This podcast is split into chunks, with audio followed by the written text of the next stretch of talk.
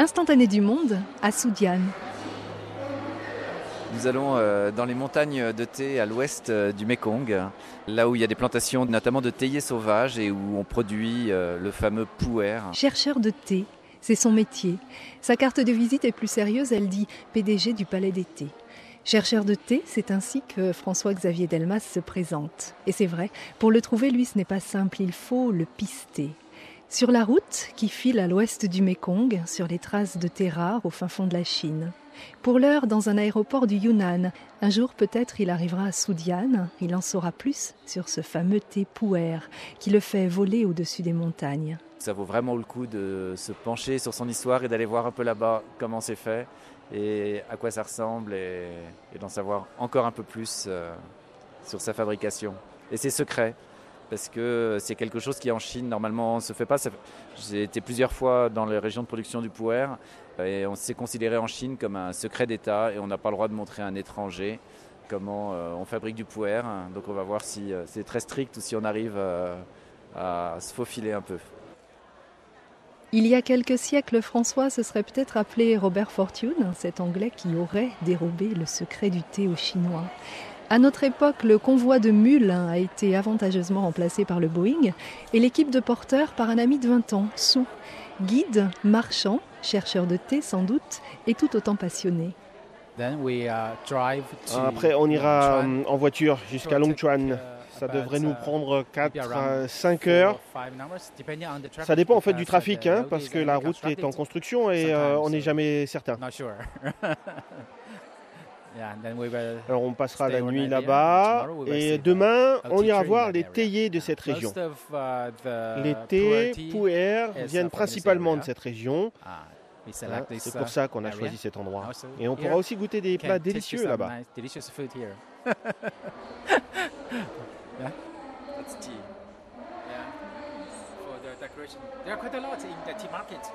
Voyager, manger, boire du thé, c'est le programme hein, des journées qui s'annoncent hein, selon Sou. Découvrir, rencontrer, apprendre, c'est l'objectif de François. Ce qui m'intéresse aussi, c'est d'aller rencontrer les gens qui récoltent le puer pour des raisons qui ne sont pas forcément très claires. On préfère, pour faire du puer, prendre des feuilles de thé de vieux arbres qu'on a laissés grandir. Normalement, dans tous les pays du monde, les théiers sont maintenus à une hauteur assez basse, environ la hauteur de la taille. Et pour le puer, on laisse grandir euh, des théiers qui sont déjà euh, passablement vieux, parce qu'on pense que, euh, mais ce n'est pas a priori prouvé scientifiquement, qu'on fera un meilleur puer avec ces feuilles-là. Pour comprendre pourquoi, il faut aller voir. Prendre la route de Soudiane, un coup d'avion qui frise des montagnes en éventail bordées de nuages blancs, des forêts, des rizières en terrasse qui étincellent en miroir, et, surprise, une touffeur qui vous accueille à Mangshi. Les surprises du voyage, ce n'est qu'une petite première. Euh, il y en a toujours. Hein. Parfois les mauvaises sont dans l'assiette, ça dépend. Ah. Madame Joe a des cheveux frisés, des chaussettes dans ses sandales et un bracelet de jade bleu. Madame Joe vous demande de monter dans son gros 4x4 japonais, mais la clim à fond, sort son téléphone portable et vous emporte. Madame Joe est productrice de thé puer. Sue et François s'en remettent à elle dans leur recherche de ce thé si particulier. Sue lui fait la conversation quand le téléphone ne sonne plus. Au bout de quelques heures de route, François décroche s'animente à la seule vue des premiers jardins de thé accrochés au-dessus de la route en travaux. Le puer, à la base, c'est un théier spécifique dont on récolte les feuilles. Et avec ces feuilles, on va faire des sortes de gâteaux. On va laisser les feuilles se flétrir au soleil. Pour faire ces galettes, on va donner un grand coup de chaud euh, à la feuille et on va à ce moment-là la mouler. Et ensuite, on va laisser ces galettes avec le temps ça peut durer plusieurs années. Euh, le thé va fermenter et on va vraiment avoir ce qu'on appelle du puer, puisque puer signifie euh, tesson pour les Chinois et thé fermenté pour nous. Voilà, ça c'est la méthode traditionnelle. Et ces galettes de thé, elles étaient transportées à dos d'âne, à dos de chevaux. Euh, c'était la route du thé vers le Tibet, vers l'empereur. Et le thé certainement continuait encore à se transformer au cours du voyage. Oui.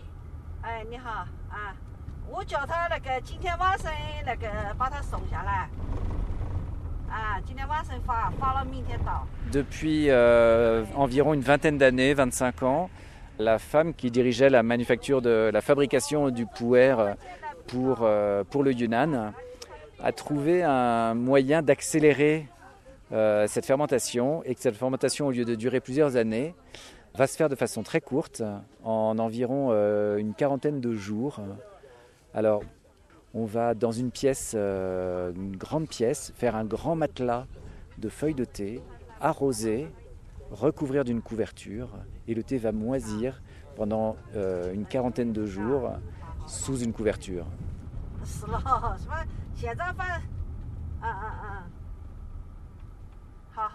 Une fois qu'on a accéléré cette fermentation de puer, donc on va enlever la couverture. Euh, à l'intérieur, le thé est moisi, donc les Chinois euh, sont très, extrêmement réticents à vous montrer ça parce qu'ils pensent que ça vous dégoûte. Ils ne savent pas que chez nous, le fromage, euh, en fait, fonctionne aussi avec des levures et que c'est pas si choquant. Mais, mais ça m'est arrivé plusieurs fois dans le Yunnan de devoir affronter des surprises de dernier moment et juste avant d'arriver à la factory, qu'on m'explique que finalement non, il y a une pâte d'électricité, que c'est toujours le parcours du combattant parce qu'il y a l'idée qu'il ne faut pas montrer la manière dont est fait le puer. Bon, maintenant, ce n'est plus vraiment la saison de fabrication. Hein. on va quand même essayer de voir en route euh, si l'on repère euh, quelques petites usines. On verra bien ce qu'il est possible de faire. Uh, Normalement, uh, pour le puer, il y a une réglementation bien stricte du gouvernement. Parce que le procédé de fermentation euh, relève quasiment du secret industriel like a kind of a secret. yeah, still today, yeah, for puer. Même aujourd'hui, hein, pour le puer.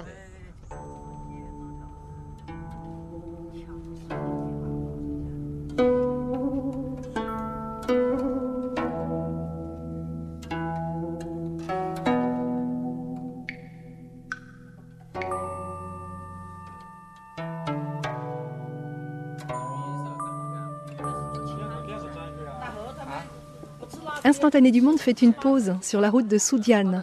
Une petite pause dans un restaurant traditionnel chinois au bord d'une rivière dans cette province reculée du Yunnan. Une de ces routes qui devait autrefois mener les briques de Tépouer à dos de jusqu'au Tibet et autres pays étrangers et lointains. Une route qui mène François-Xavier Delmas un peu plus loin dans sa recherche du Tépouer. Petite pause mise en bouche par un thé vert très léger servi dans des verres de cantine. Prémisse à d'autres délices. Sou l'avait prédit. Laissez-moi vous montrer. Ça, c'est du chun. Chun, qu'est-ce que ça signifie? Des champignons. Une variété de champignons. Ils viennent des montagnes. Ça, c'est Hongfong. C'est une variété d'abeilles. Les abeilles royales. Dans cette région, il y a toutes sortes de spécialités locales. Goûteuses, savoureuses, délicieuses, mais quand même un peu épicées. Ce sont de grosses abeilles. En français, on appelle ça des frelons. Donc on va manger de savoureux frelons. Vous mangez aussi des abeilles chez vous? Pas très souvent. croustillant des têtes de frelons frits, moelleux des larves fondantes et mille et une saveurs des plats qui défilent au bout des baguettes. Champignons des bois, fleurs de palmier, poissons de la rivière juste sortis du vivier. Madame Joe se régale et ordonne soudainement de reprendre la route, au obtempère illico. Les plantations de thé sont encore loin. En vérité, c'est la première fois que j'emmène un étranger dans cette région. Normalement, on les emmène plutôt vers le sud du Yunnan, dans les Sichuanbana. Les routes sont bien meilleures. Ici, la nature est plus sauvage. Et cette fois, oh, nous voulions voir les théiers sauvages. C'est le meilleur endroit pour les observer.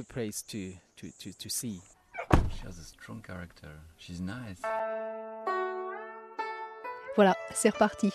4 heures, 5 heures, 6 heures de route encore pour arriver où au juste? L'enthousiasme des premiers jardins de thé aperçus semble s'être dilué dans le temps. Parfois, la route fermée oblige à quelques pauses. Pas question de poster. Un arrêt obligé. C'est pas des routes les plus, euh, les plus agréables. En même temps, le paysage, il est magnifique. C'est juste que la Chine est en construction.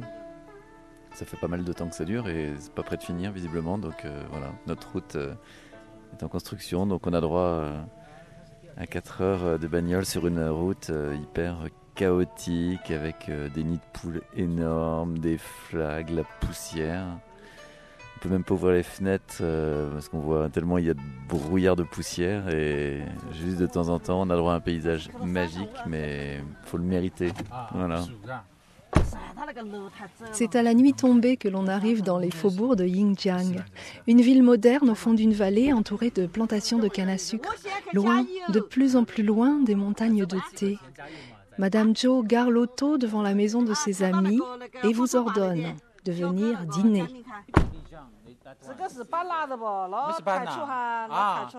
Dans la cour intérieure de cette grande maison moderne, dans ce lotissement où toutes sont construites de la même façon, on mange des goyaves assis sur des tabourets bas.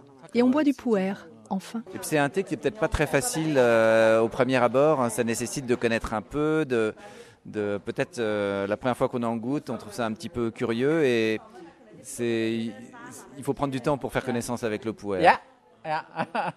Des arômes de bois, de paille humide, animale. Mais bien vite, le puer cède le pas à l'alcool de fruits qu'il faut partager.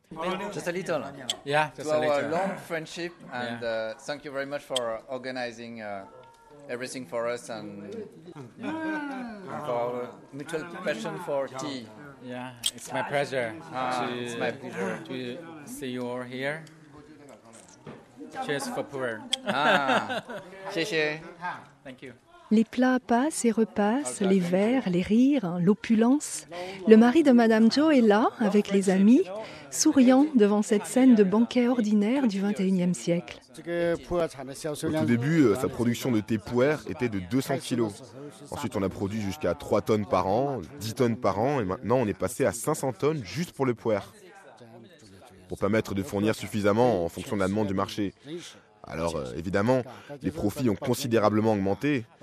Ma femme a gagné beaucoup d'argent, euh, mais elle espère arriver à promouvoir le thé encore plus et gagner encore plus. C'est tout ce qu'elle souhaite.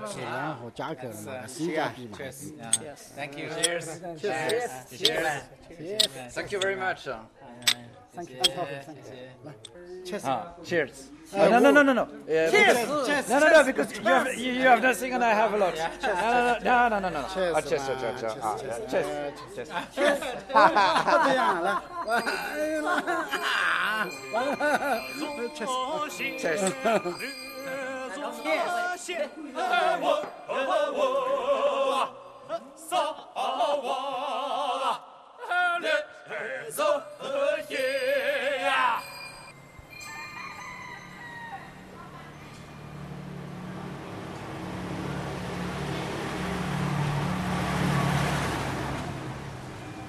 Voilà, Instantané du Monde a retrouvé sa route.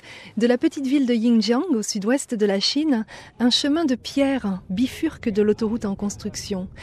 C'est celle-ci qui vous mènera promis vers l'étayer sauvage que cherche à tout prix François-Xavier Delmas, qui en fait son business. Oui, c'est certain, elle monte vers des hauts plateaux fumants sous le soleil du petit matin, plonge dans des forêts de teck, de bananiers et d'hortensias piquées d'orchidées et de fougères. Là, on stoppe sur une esplanade où passent vaches, buffles, cochons noirs et chevaux en liberté. Pas l'ombre d'un théier pourtant. Non, juste la pause, déjeuner.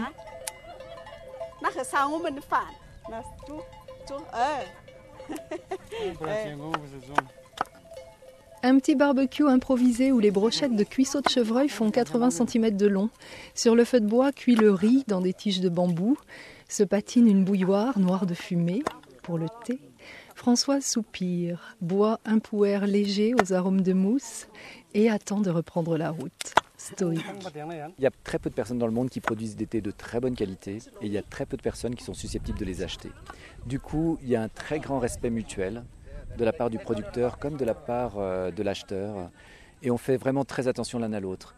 De perdre un acheteur, c'est vraiment dommage parce qu'on ne va pas en trouver un de sitôt. Euh, beaucoup d'échantillons que je reçois à Paris, peut-être qu'on est 25 dans le monde à les recevoir. Donc la relation elle est précieuse.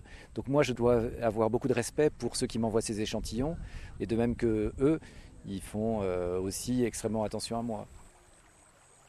François, le client, délaisse sa tasse de thé et rejoint son fournisseur, Madame Joe, qui pour l'heure se trempe les pieds dans ce torrent de montagne creusant des petites falaises sur ses rives.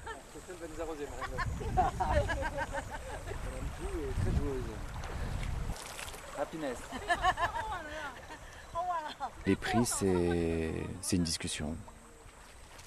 Parfois c'est simple, parfois c'est pas simple. Ça se fait en souriant parce qu'on est en Asie. Ça se fait avec de la patience aussi parce qu'on est toujours en Asie. Et, voilà. Et comme chacun tient à l'autre, on sait très bien qu'on sera d'accord.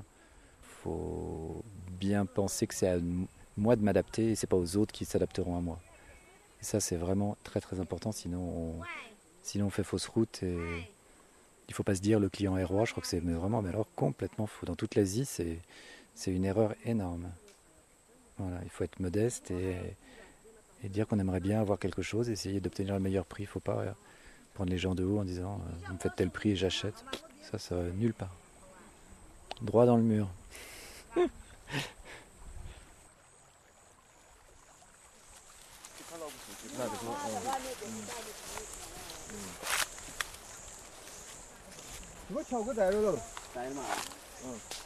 de la patience. C'est juste cela qui aura été nécessaire, puisqu'enfin, en fin de route, en fin d'une route qui stoppe à la lisière d'une forêt, ils sont là. Deux garçons et deux filles en costume traditionnel qui vous attendent un panier de bambou sur le dos. Il faut les suivre à pied. Ils ont le pas vif. François renaît. On les suit. Où au juste? Euh, C'est bien ce que je me demande. On est tout simplement au bout du monde. Maintenant qu'on s'arrête enfin en voiture après avoir fait, je sais pas, on a roulé 10 heures, je crois, depuis ce tout petit aéroport euh, qui est déjà relativement perdu au fin fond de l'extrémité ouest euh, du Yunnan. Donc euh, maintenant, on est dans un tout petit village habité par une population qui s'appelle des Louchis. Et, et, et donc, euh, et donc on va aller maintenant euh, dans l'endroit des théiers euh, sauvages, l'un des endroits, puisqu'il en existe plusieurs dans le Yunnan, où on va aller récolter les feuilles de thé là-haut dans les arbres. Ils sont là, les fameux théiers sauvages, 15 mètres de haut et des prétentions à dater de la dynastie Ming, qui sait. En tout cas, la cueillette est bel et bien d'actualité dans ce village qui s'avérera bien être Soudiane.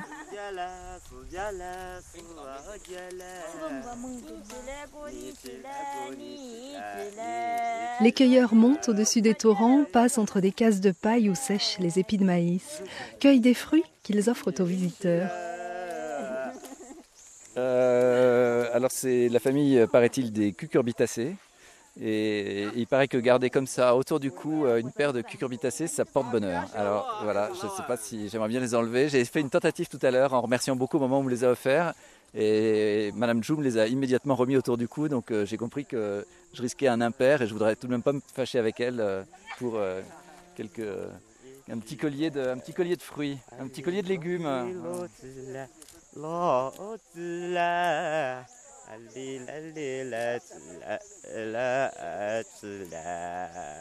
Là, c'est intéressant parce qu'on peut voir vraiment euh, tout le cadre et tout l'endroit d'où ça vient. Ça ne me dit pas forcément beaucoup de choses sur Madame Jou et j'ai bien l'intention de creuser un peu le sujet et de la travailler un peu parce que je la vois pas, par exemple, aujourd'hui acheter des feuilles fraîches à des fermiers qui viennent à peine de récolter. Et j'ai aussi envie de savoir euh, ça, de ce qui se passe en amont du thé que je lui achète. À suivre.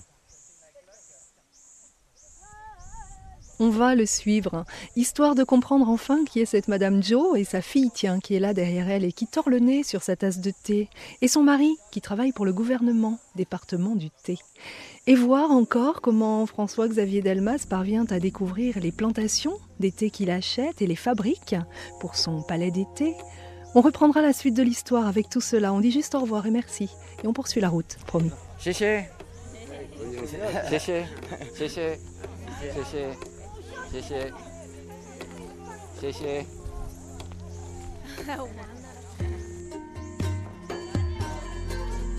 Instantané du monde. Une émission d'Anne Bonneau à consommer à volonté. Il faisait la route avec vous. Aujourd'hui, Nicolas Palcossian à la technique. Merci, Nicolas. Merci, Anne. Merci aussi à François-Xavier Delmas, Clotilde Tupin. Merci à Sou, Madame, Monsieur et Mademoiselle Joe.